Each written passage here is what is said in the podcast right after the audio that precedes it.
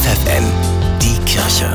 Nachgedacht. Am vergangenen Sonntag standen sie im Mittelpunkt, die Ehrenamtlichen.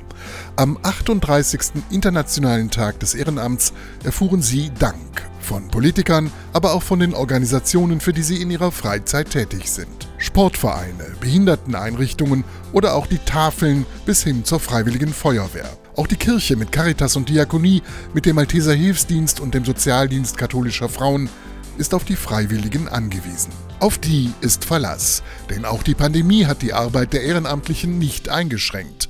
Das besagt eine aktuelle Studie. Danach sind Menschen, die 45 Jahre und älter sind, trotz der Folgen von Corona weiter ehrenamtlich tätig. Und zwar durchschnittlich 4,3 Stunden pro Woche.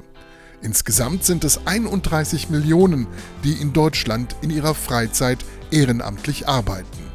Und sie werden gebraucht, denn ohne Ehrenamt würde das gesellschaftliche Leben in vielen Bereichen einfach nicht funktionieren.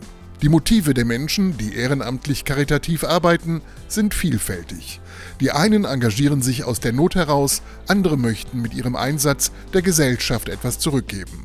Bei unseren Alltagschristen, die wir bei FFN die Kirche am Sonntagmorgen regelmäßig vorstellen, ist es ein Satz, den Jesus gesprochen hat. Der lautet, was ihr für einen meiner geringsten Brüder getan habt, das habt ihr mir getan. Bernhard Tups, FFN Kirchenredaktion.